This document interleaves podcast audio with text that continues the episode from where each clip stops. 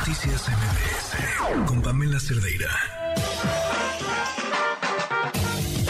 Desde la mirada de la gente, Mesa Ciudadana. Está aquí la Mesa Ciudadana. Mariana Campos, qué gusto, ¿cómo estás? Estoy muy contenta de visitarlos este día. Eh, siempre, siempre feliz de estar con Jaina, con Juan Francisco y contigo. Eh, igualmente que estés aquí, eh, Jaina Pereira domando a sus fieras mientras transmite. ¿Cómo estás? Sí, ¿qué tal? Buenas noches. Buenas noches a todos. Y Juan Francisco Torres Lana, ¿cómo estás? Buenas noches, Juan Francisco. Muy bien, Pam. Qué gusto estar con ustedes y con tan fabuloso elenco esta noche. Eh, gran elenco, exactamente. A ver, Mariana, eh, traías unos datos súper interesantes del INE y lo que te preocupa que del plan B, que ya está en manos de la Corte. Sí. Bueno, eh, hay, un, hay un dato que no se ha discutido mucho en, em, en la opinión pública, o que al menos yo no había visto, a lo mejor ustedes sí, pero que me parece que es bien importante compartir con las personas que nos escuchan, por varias razones. Eh, y ahorita las explico, pero el dato es este. 70% de las elecciones eh, a nivel nacional, es decir, incluyendo elecciones de los distintos niveles de gobierno, em, ganan las oposiciones, o sea, 70%.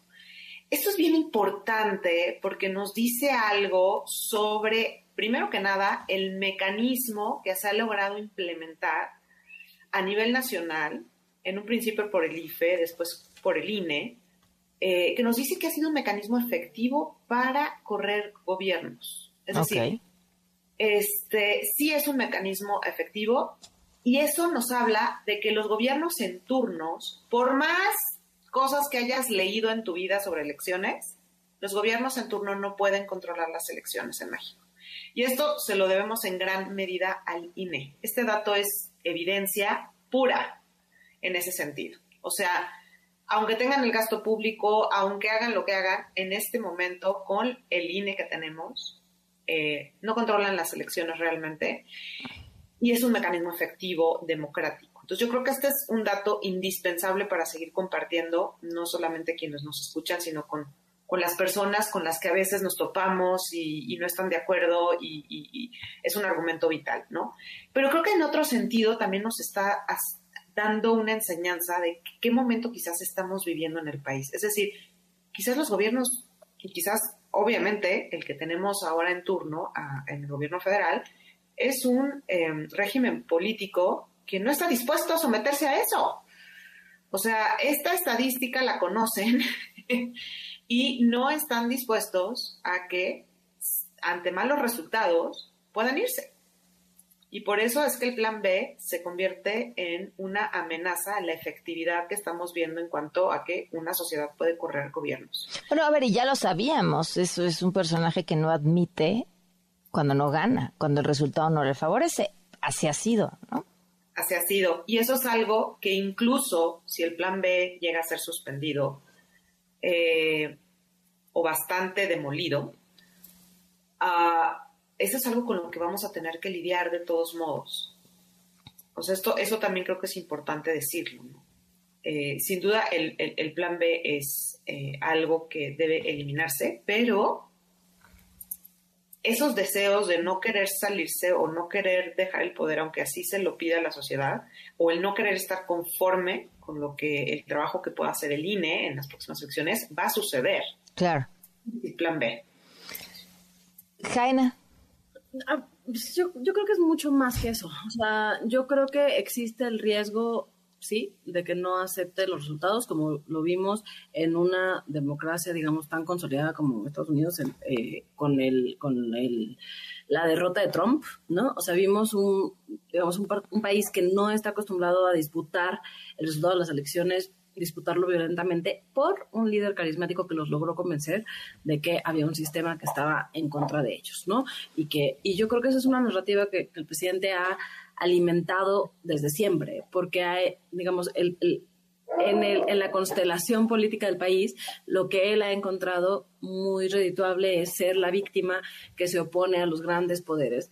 Y lo cierto es que hay ciertos elementos de razón, ¿no? Eh, en los que lo que él dice pareciera tener legitimidad. Entonces, yo creo que el presidente em, ha jugado esta carta de que no entiende, de que no sabe, de que sale a cantar en la mañanera y contesta, pues babosadas, ¿no? O sea, digamos, esta idea de que es un gobierno incapaz y medio, medio perdido en el abismo, cuando es, es un político muy sagaz. Y yo sí creo que, que este dato que nos dice que la democracia funciona, porque para eso es la democracia y solo para eso.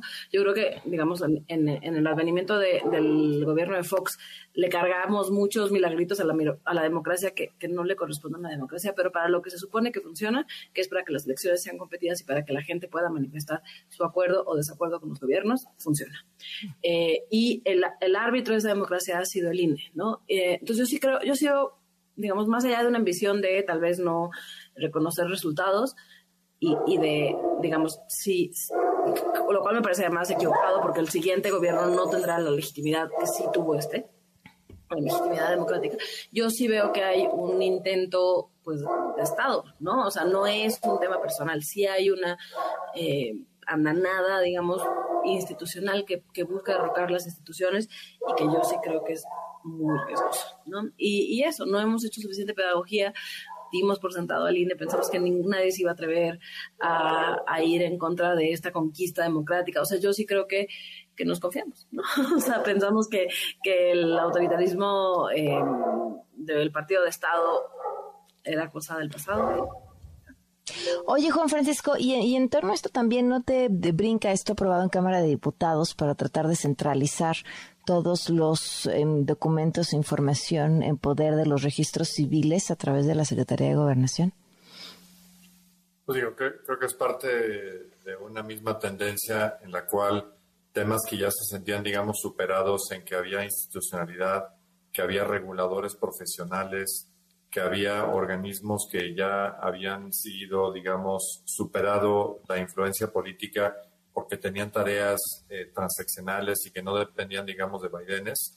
Eh, tristemente estamos viendo cómo muchos de esos baluartes y conquistas, y como decía Jaime y María decía, como que ya, ya, ya lo habíamos palomeado, como que eso ya se logró, podemos pensar en reformas, digamos, de cuestiones que todavía estaban pendientes, pero ahora esas reformas están detenidas y lo que ya habíamos conquistado está ahorita en, deterioro. Entonces, eh, sí, todo este tipo de modificaciones, etcétera, eh, lo que nos hacen es un hoyo eh, importante en los cimientos de lo que ya era un edificio en construcción y que ahora se tambalea eh, y tristemente se tambalea porque los que llegaron traen los martillos este, y le están pegando a las columnas, algunas de ellas centrales, caso INE, caso estos registros, procesos, por ejemplo, de votación en el extranjero, Hoy escuchaba, por ejemplo, una entrevista a la embajada Bárcenas, a la embajadora Bárcenas, que es, como ustedes saben, eh, dejó la embajada en Estados Unidos al, ya no poder lidiar con el gobierno.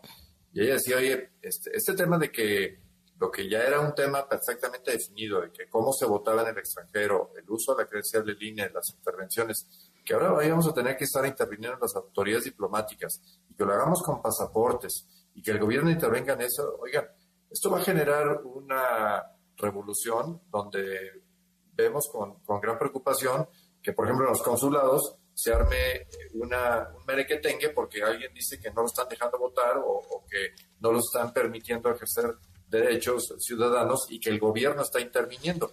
Entonces, si, es de llamar la atención de que lo que ya funcionaba bien se esté deteriorando y que algunas cosas que, insisto, que ya eran pruebas superadas, este, se esté reinventando la rueda. Eh, esto nos afecta en el día a día, o sea, nos afecta a los ciudadanos porque genera un deterioro de temas que ya estaban este, resueltos. Hoy me enteré, por ejemplo, de que eh, en, teoría estaba negociado y, con una candidata, una, una cosa híbrida, y el presidente veta la designación de los nuevos miembros del INAI. El, el, resultado práctico es que van a inhabilitar, el INAI va a quedar sin posibilidad de actuar.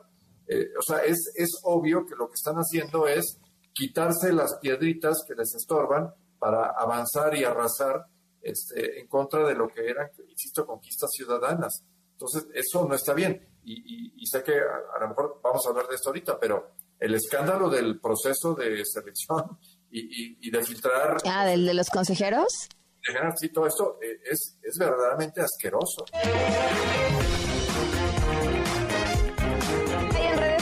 Adivina quién y yo creo que vamos a perder. Este, pero Mariana Campos, ¿querías decir algo del INE? Ah, no, sí, no, nada más, eh, no sé si ya lo han digerido aquí, seguramente sí, porque obvio no es un tema nuevo. No, no hemos digerido nada. Me parece muy interesante comentar algunos aspectos de este plan B eh, y de por qué tiene como mucho futuro en términos de que no pase en la Corte. Eh, obviamente sabemos que es un plan anticonstitucional y que eh, pues las leyes en México tienen que respetar la Constitución, ser congruentes con la misma y sus mandatos.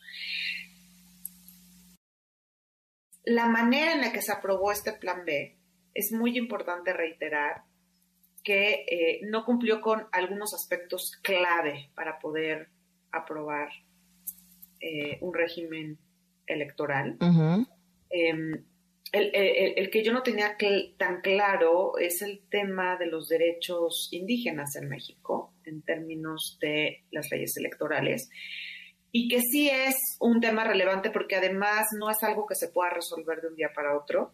O sea, se tienen que llevar a cabo eh, consultas, consultas a los pueblos indígenas. Eh.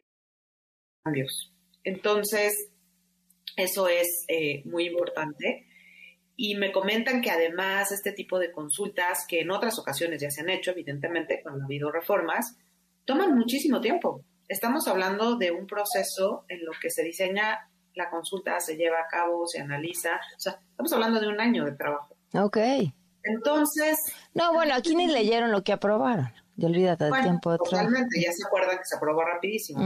Pero me parece que este es un tema bien importante porque entonces hay un atropello a, derechos humanos y, em, y pues que creo que ahí también hay, no estoy segura qué es lo que está entrando a la Corte, yo no soy una seguidora de este tema, pero eh, aquí hay una beta muy grande de oportunidad y además es una gran ironía en, en un régimen político que además ha utilizado mucho a las personas en condiciones de pobreza para publicitar su, eh, su popularidad, para, para legitimar sus planes de gobierno y bueno, estamos viendo que hay pues como un atropello en, ese proceso, ¿no? Y el otro tema que me parece también importante es la falta, bueno, con el tiempo que ustedes sí saben muy bien, que se aprobó rapidísimo, todo esto del plan B, eh, evidentemente no hubo una revisión en comisiones y eso creo que claramente contribuye a aprobar una ley que no es congruente con la Constitución. O sea, ¿dónde estuvo el análisis de puntos constitucionales? Entonces, em, bueno, pues hay muchos aspectos, no solamente relacionados con el contenido, sino con los procesos de su aprobación que violaron, eh, no sé si se puede decir así en el Poder Legislativo, no soy abogada, pero el debido proceso. el proceso legislativo, de hecho, hoy Movimiento Ciudadano presentó un amigos curios que es precisamente una queja no al fondo de la reforma, sino al proceso legislativo, porque eh, no se leyó, no se dio el tiempo para el análisis, no, digamos, se publicó esta, esta cosa que quedó ahí en, el limbo, que no se sabe si se aprueba, o sea, se aprobó en las dos cámaras, pero no lo publican al final, entonces, digamos, se podría usar, digamos, todo el, el proceso fue muy desasiado, entonces van a presentar, no sé si ya presentaron o no van a presentar controversia constitucional, pero lo que sí hoy se presentó fue el, el amicus curiae, que seguramente Francisco nos podrá explicar mejor qué es, y, pero, pero tiene que ver con el proceso legislativo, con las fallas del proceso legislativo. Y eh, bueno, hay varias cosas que están eh, en curso en la Corte eh, contra el Plan B. Obviamente faltan varias impugnaciones contra la segunda parte, las cuatro leyes que se publicaron en las últimas dos semanas, y entonces va a venir un proceso donde efectivamente haya más de estos amigos curiae que son escritos donde personas, cualquiera de nosotros, este, simplemente como amigos de la Corte, que es lo que quiere decir, simpatizamos, avalamos y nos adherimos, digamos, a las impugnaciones presentadas por otras personas, que son las que están legitimadas, que tienen, digamos, la autorización legal para presentar esos recursos, a diferencia del amigos, que es simplemente una gestión, digamos, voluntaria, para que se sepa que hay quienes simpatizan con lo que está ahí y que la Corte tenga mayores elementos para el momento de resolver hacer una mejor tarea. Lo que lleva ahí a la, determinación de que eh, pues ahí idealmente habría una unanimidad de ministros. Espero que los que se rajen y, e incumplan con su labor histórica de defender la Constitución no sean más de tres, porque como saben, si llegaran a ser cuatro, romperían la mayoría necesaria para declarar la, para la declaratoria general de inconstitucionalidad y expulsar de nuestro régimen legal estas reformas que de constitucional tienen lo que yo tengo de marciano. Este, o sea, no, no hay forma de ver que eso sea cuadrado si es redondo, pero este, preocupa la sumisión de algunos de los ministros, insisto, espero que no pasen a la historia como grandes rufianes. Eh, y si fuera así, pues que no pasen de tres, por lo menos que queden en una minoría. Eh, pero yo quería también retomar el tema de los exámenes de la comisión. Eh, es, es un tema escandaloso porque parece ser que ante la derrota del plan E, la inminente derrota del plan B, el plan C es colonizar el INE, es tomar el control del INE a través de, de pues, incondicionales que puedan vulnerar el funcionamiento desde dentro. Este, parecería ser que ese es, ese es el plan que hoy en día está moviéndose y que está llevando a acciones obscenas como filtrar los exámenes, eh, tener un cuestionario que es eh, ambiguo, ambiguo y, con las respuestas totalmente caprichoso, cuál está bien y cuál está mal, como si hubiera dados cargados para ver quién quiero que quede y simular el proceso cuando al final del día lo que quiero es que A, B y C lleguen a la recta final. Tengo, que, tengo que despedir en radio, pero ahorita si quieren escuchar el resto de esta conversación en redes sociales la encuentran y todavía igual y nos alcanzan a las recomendaciones. Noticias MBS